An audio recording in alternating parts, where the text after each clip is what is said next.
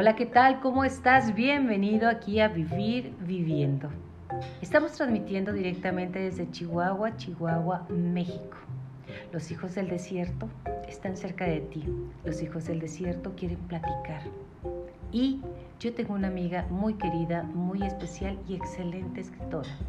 Ella es la doctora Ana Gabriela Reta Ituarte. Ha escrito poema, en este momento está mucho con poema, novela, ha hecho historia y lo más importante es que ha hecho de cada retazo de la vida de ella y su familia unas historias fantásticas que te llevan a soñar, que te llevan a recordar, que te llevan a vivir lo que ha pasado en ese tiempo, en este tiempo y en el que viene. Y claro, algunas historias atemporales. Pero déjame representártela. Ana Gabriela Retituarte, ¿cómo estás? Bienvenida, gracias por estar aquí. Muy bien, encantada de estar contigo. Me siento muy honrada de veras que me hayas invitado. Y, y bueno, cada, cada parte de lo que escribo es, es para hacer un homenaje a mi abuela. Yo me crié con mis abuelos y mi abuela me hizo soñadora. Eh, mis abuelos eran la señora Eva Ruelas y, y, mi abuelo era don José Ituarte Reyes. Muy conocido, por cierto, aquí en, aquí en, Chihuahua y emblemáticos. Eso te hizo a ti ser soñadora, escritora y además muy culta. Eres muy culta, lo reconozco. Y sabes que hoy te vamos a platicar al respecto de un México, imagínatelo, cierra tus ojos e imagínatelo en 1910 aproximadamente, cuando Porfirio Díaz era Porfirio Díaz. Ya había revueltas o revoltosos, como le decía. Ya habían tantas cosas, pero la historia va mucho más de lo que yo pueda decir. Te lo va a decir ella. Ana Gabriela, es todo tuyo el micrófono. Muchas gracias. Este, esta historia es acerca de un hermano precisamente de mi abuela Eva Ruelas, que era don Agustín Ruelas. Y se llama La visita del domingo. La visita del, domingo. Los domingos todos vienen, pero los lunes ya no. Con los ojos desorbitados, el ceño fruncido, la boca maloliente, el rictus del que probó lo más ácido de la vida. Puro limón. Recuerda a Mamané y deambula y deambula, descalzo. A veces todo es rojo y suenan los tambores de guerra a veces amarillo como el brebaje amargo que le dio a beber aquella mujer del sur, Catalina, casada con un amigo. Sabía ajenjo, pero seguro era veneno, en venganza porque Agustín la desairó. Nunca se supo. Cuando todo se vuelve verde, se siente mejor. Acostado en la hierba, flota y se transporta a donde sea con el aire fresco en la cara. Qué rico, el rojo le da miedo por los tambores y por la sangre, y las bayonetas son rojas, muy rojas, y se quiere esconder, no vaya a ser la sangre de los villistas o su sangre, si quieren venir a saquearlo una vez más. Los domingos todos vienen, pero los lunes ya no. Huésped de un pasillo eternamente frío como sus pies, sentado en una banca de azulejos blancos, puede mirar el firmamento por el gran agujero del techo. Se cayeron las vigas y la lluvia de estrellas es el único espectáculo que vale la pena en el país de las humedades y los orines. Se le ve pensativo. Esas noches de sereno le evocan Guanacebí. En ese pueblo llega la tranquilidad como el trolebús, como los de San Francisco, Allá está mi hermano Maximiliano. Le brillan los ojos viendo al cielo. Se sueña muy guapo con su uniforme de general que Pablo su sobrino le va a regalar. Pero aquí no dura nada. Me robaron los zapatos. Lo único que ha durado aquí soy yo, piensa. A veces piensa. Prefiere sentir, solo siente. Se escapa. Los domingos todos vienen, pero los lunes ya no Agustín recuerda que se tuvieron que salir del pueblo por la revolución. La vida les cambió a todos. Se tuvieron que poner a trabajar. Su papá hablaba latín y escribía poesía. Eso de nada servía. Dejaron atrás las minas y las muñecas de sus hermanas pequeñas. Dejaron comodidades y sueños. La incertidumbre le robó el estrellato a la felicidad. Todos se fueron. Agustín no supo a dónde. Era 1912. ¿En dónde estarán? La correspondencia nunca llegó. A veces se sentaba a escribir con su letra estilizada y su ortografía perfecta. Nadie contestó las cartas. Su familia despojada emigró. El ejército porfirista se disolvió. Sus uniformes, su sable de Toledo, los rifles y el reloj de Leontina que le regaló papá Momo, todo se perdió. También se perdió Max, su hermano. Evoca a Agustín ahí sentado viendo las estrellas. Casi puedo leer el pastel de zanahoria de Mamané, aquel asado picosito con cominos y las tortillas de harina, la casona calientita, se le estruje el corazón, recordando las tardes en que leía para sus tres hermanas pequeñas. Por eso prefiere mejor visitar el rojo de las bayonetas o el amarillo, aunque Catalina la mala lo vuelve a envenenar. Se imagina montado en el balcón de su casa como si fuera caballo, para buscarlos y buscarlos, alcanzarlos, que lo esperen, por favor, que lo esperen. Mejor camina con los pasos cortos y las manos en plegaria para que nadie se moleste. Los domingos todos vienen, pero los lunes ya no. Ese domingo, como todos los domingos, ellos regresaron a la visita del silencio. La luna se colaba por el agujero del techo. Ahí, en su banca de azulejos fríos, todos vestidos de negro como las ojeras y las uñas, Mamané y Papá Momo, con sus cuatro hermanos también muertos, callados todos, nadie más lo visitó. Así, gélidos con las caras blancas, iluminadas por la luna, Max, Daniel, Rita y Josefina, sus hermanos, le tendieron los brazos y sonrieron esa noche. Agustín solo escuchaba los rumores de ratas y venenos, de hambre, abuso y vómitos rojos, el rumor del tiempo que voló. 60 años permaneció en aquel psiquiátrico.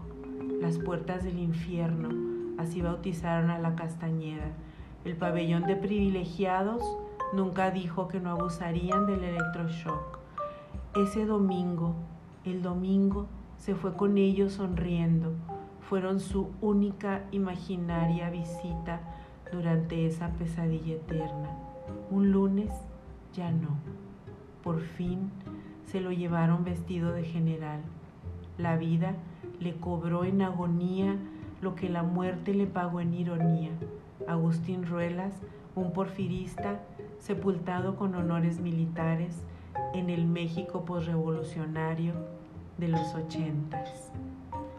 Autora Ana Gabriela Reta y Tuarte, sobrina nieta, ¿no? De Agustín Ruelas, es sobrina, sobrina nieta. Me gustaría, el escrito para mí es fantástico. Gracias. Espero que para la gente que nos está escuchando y nos acompaña y que vivió y vive de viva voz lo que pasó en una de las familias en un tiempo tan convulso como era en el cambio, ¿no? Que fue ese cambio y que se quedaron estacionadas. Me gustaría mucho platicar contigo, Ana, al respecto de qué era o qué es, porque todavía existe la castañeda, castañeda qué era eh, lo que Catalina le dio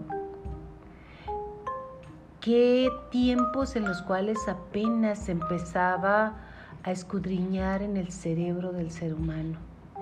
Algunos de los grandes psicólogos y psiquiatras que hicieron historia abrieron un parteaguas para la gente que por diferentes causas, en este caso nos vas a platicar de, de Catalina, perdieron mucho de su, lo que llamamos cordura, hoy sabemos que en este mundo nadie estamos cuerdos.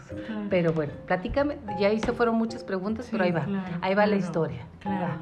Mira, esta historia redunda en que Catalina era la esposa de un ingeniero que trabajaba en la mina. y, mi tío era uno de los hijos de, de los dueños de las minas. Y resulta, pues en ese tiempo no había ni teléfono, ni había WhatsApp, ni había nada.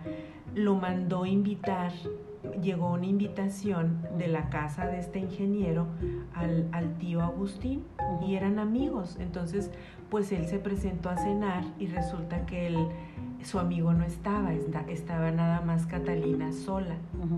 él, se, él se disculpó y nada más aceptó algo de tomar de Catalina, según la historia, ¿no? Eh, los abuelos, los abuelos Ruelas, los bisabuelos, eran, eran gente culta, eran, eran personas de ciencia, eh, que para aquellos años pues era muy raro, ¿no?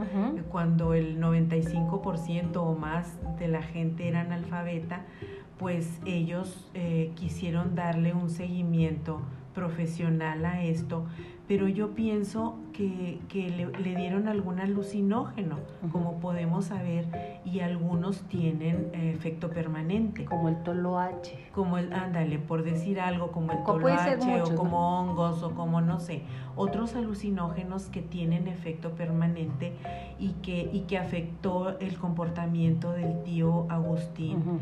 Eh, no sé, pudo haber sido un golpe o pudo haber sido otra cosa. Entonces ellos lo llevaron a a, la Castañeda con el, con el auge que hubo en esos tiempos de Freud y del Dr. Jung y la Castañeda eh, prometía ser un hospital de punta eh, inaugurado por don Porfirio Díaz con la mejor de las intenciones, pero precisamente el año en que, se, en que la Castañeda se inauguró, estalló la revolución y la Castañeda se quedó sola, se quedó sin...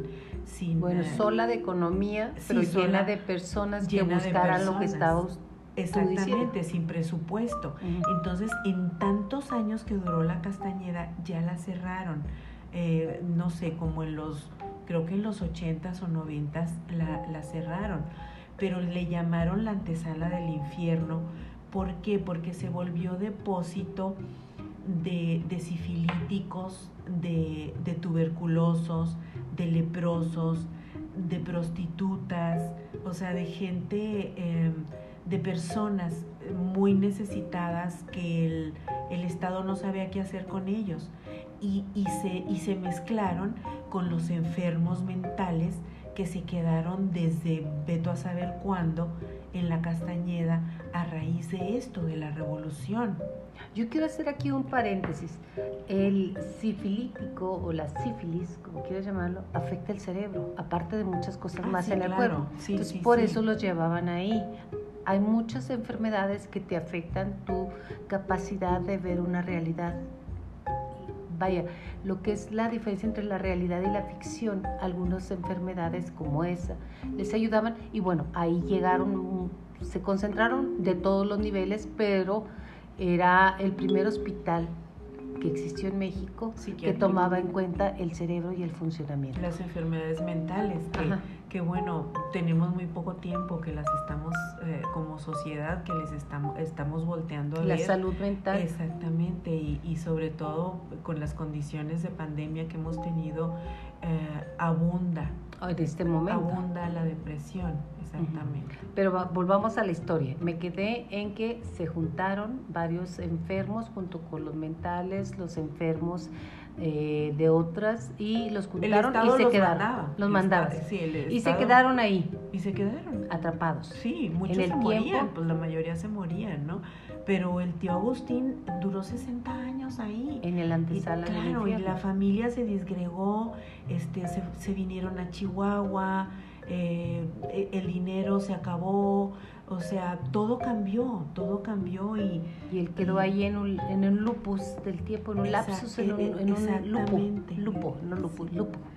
Entonces, eh, pues bueno, ya cuando, ya cuando se dieron, eh, voltearon a ver dónde estaba el pariente, ya tenía muchos años ahí, ahí y yo creo que no vieron manera de moverlo, no sé, no sé qué pasó. Porque No, no había forma de hacer nada más, esa era la opción que tenían y la opción que tenían cayó. Sí. Exactamente. Después, él era de las guardias era, era de las guardias civiles de Don Porfirio. Que era ah, como Franco tenía sus guardias, era, era un alto rango pertenecer a ellas. Exactamente. Entonces, eh, pues quedó ahí en la casa de él, sin zapatos, como lo cuentas, magníficamente lo describes en tu narración y la narrativa me encanta porque te lleva de la mano, pero regresó a Chihuahua, esa parte, me encanta. Ah, bueno.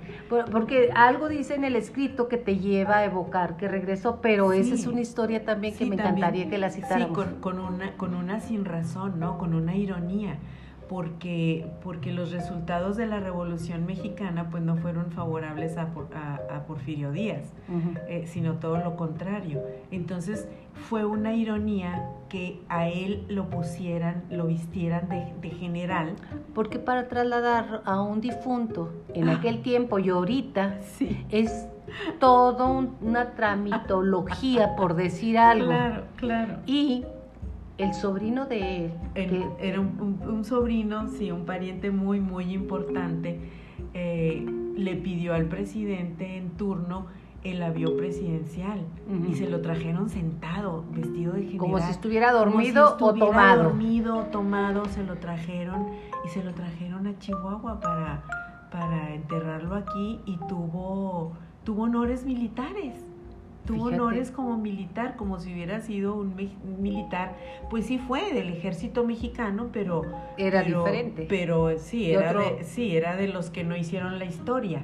O sea, porque sabemos que los ganadores son los que hacen la historia y pues bueno, fue de los que no hicieron la historia. Hicieron la historia en la familia y es la historia que te estamos contando.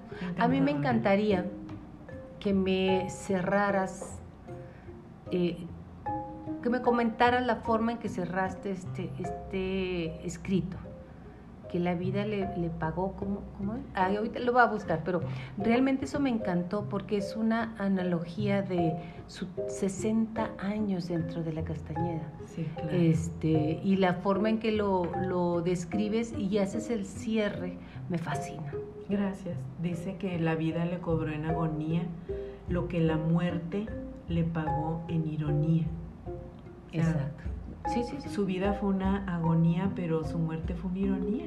Sí, porque contra lo que se, se, luchaba, o vamos a decirlo, contra lo que no quería que llegara, llegó, pero le dieron el reconocimiento aquí en Chihuahua. Él estuvo aquí en Chihuahua cuando Porfirio Díaz hizo la inauguración de qué, de qué.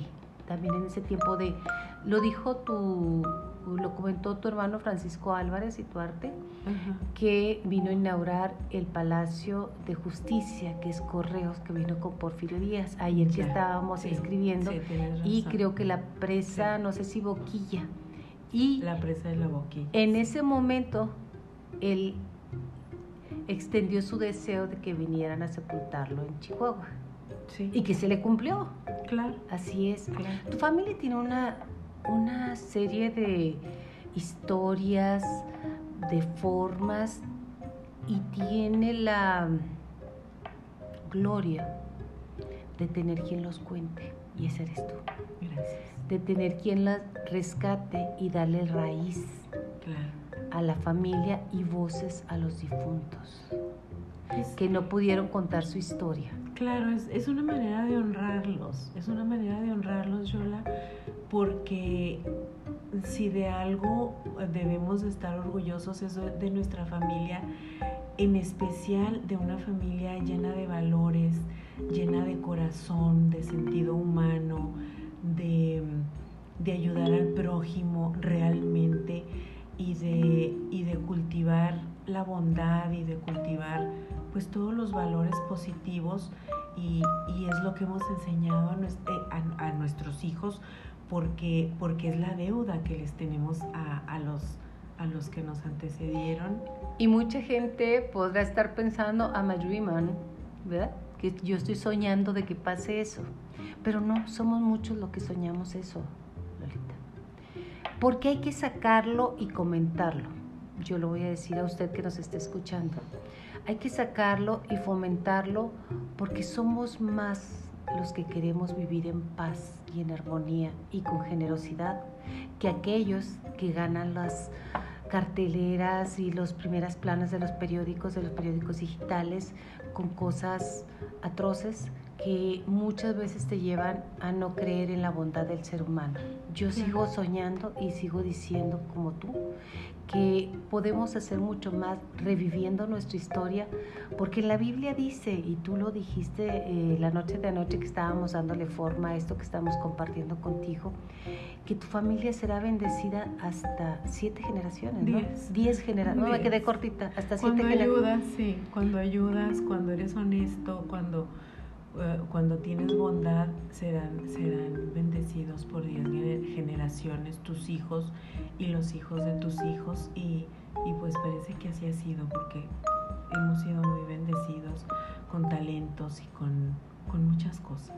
Ahora, estamos hablando de la familia Ruelas. Y tu arte ruedas. Y tu arte Ruelas, y perdón, pero tu sí, mamá, tu abuelita, era. Eva Ruelas. Ajá. y tu abuelo José Y Duarte. Duarte. Mucha gente lo conoce. Pasó a la historia. Estamos, estamos haciendo aquí. Lo conoce por sus obras y lo conoció en su persona. Claro. Por eso digo lo conoce. Claro. Porque hablan al respecto de un hombre abundante, generoso y ante todo compartido.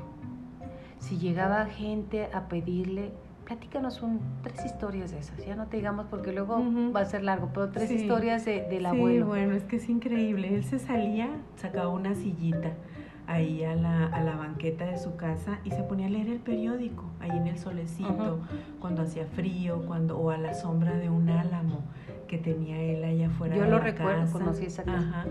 Eh, se sentaba a leer el periódico y parecía que la gente eh, se, se turnaba para pasar y eh, yo me acuerdo mm, de varias personas una señora en especial que, le des- que llegó y le dijo, oiga, don José, fíjese que mi hijo va a salir de sexto año y no tengo para comprarle zapatos. ¿Y cuánto cuestan los zapatos? Él era un hombre que medía casi dos metros, descendiente de vascos, recio, con unas manotas grandotas y, pero, el- Ujú. y el corazón también. ¿Y cuánto cuestan los zapatos? Pues tanto, don José. Ay, mujer, ten, ándale te doy para que le compres los zapatos. Y luego pasaba otro. Oiga, don José, es que fíjese que eh, no tengo para las medicinas porque se me enfermó mi mamá y cuánto necesitas para las medicinas. No, pues qué tanto. Y les daba, traía una paca de billetes que se le transparentaba por la camisa, siempre. Y, y por allá, de manera muy discreta, mi abuelita le decía, se asomaba a la puerta y le decía quedito, Josecito, si no regalaras tanto dinero, seríamos ricos. Pero sí éramos, sí Ujú, éramos claro. porque, porque nunca nos faltó nada, siempre, siempre sobraba y sobraba para darles a los demás, como, como también sucede ahora, Claro. como también sucede ahora, porque a, a casi 50 años de que él murió, todavía los frutos de su trabajo persisten. Claro. Y eso es una maravilla Esa es porque, una bendición. porque a mí me han platicado al respecto de tu abuelo, de, ese, de esa forma de ser. Y yo te invito a ti que nos estás escuchando a que seas generoso no con lo que te sobra, sino con lo que puedes compartir. Que por eso nuestra raza tarahumara dice, Corima, comparte. Comparte y se te multiplicará. Además, hay que recordar que sí tendré muy buenos deseos, porque todos somos como, ay, cómo me gustaría poder ayudar al de la esquina y el de acá, pero no tengo. Solo pero hazlo, solo, hazlo. Ese, es, Solo ese es el punto, solo hazlo, porque de buenos eh, deseos no se vive y no se da fruto, se da fruto De dando. buenos deseos está empedrado el camino al infierno. Así decía tu abuelita. y la mía también. Exactamente. ¿Qué más quieres agregar de esa historia, de esta familia que emigró, que vivió, que, que es tu familia principalmente, pero que es la familia de muchas personas? Hay que recordar a nuestros ancestros, porque ellos son los que te hicieron lo que eres ahorita, para bien o para mal. Claro. Entonces recuerda, rescata y si hay algo que no te agrada, escríbelo y libéralo. O que no, no que no te agrade, sino que sea doloroso. Porque esa etapa no debe de haber sido muy, muy linda. No, la verdad. Pues, pues nada más, em, lo que te puedo decir es que una manera de honrarlos es practicando lo que te enseñaron y es la palabra de honor, tu palabra. Tu palabra es tu poder. Para crear lo que quieras, sueños o pesadillas. Ese es. Muchísimas gracias, doctora Ana Gabriela Reta y tu arte, que me siento muy honrada de, de que estés aquí conmigo en el programa, que estés con nuestros podcasts, la gente que nos escucha, que es muchísima, y cuando estás tú parece que lo saben, porque lo, lo, lo escuchan y lo dicen y lo comparten. Te felicito, deseo que sigas con esa capacidad de compartir el sentir y de recordar quién eres, a dónde vas y cómo y de dónde vienes. No hay que olvidarlo, no hay que olvidarlo. Muchísimas gracias por estar con nosotros en este capítulo. Los esperamos en el próximo. No crea que yo voy a dejar ir a la doctora Reta sin que me cuente uno de sus poemas, pero eso será en el próximo podcast. Hasta la próxima. Mi nombre es Yolanda Miranda y es un placer contar contigo aquí en Vivir Viviendo.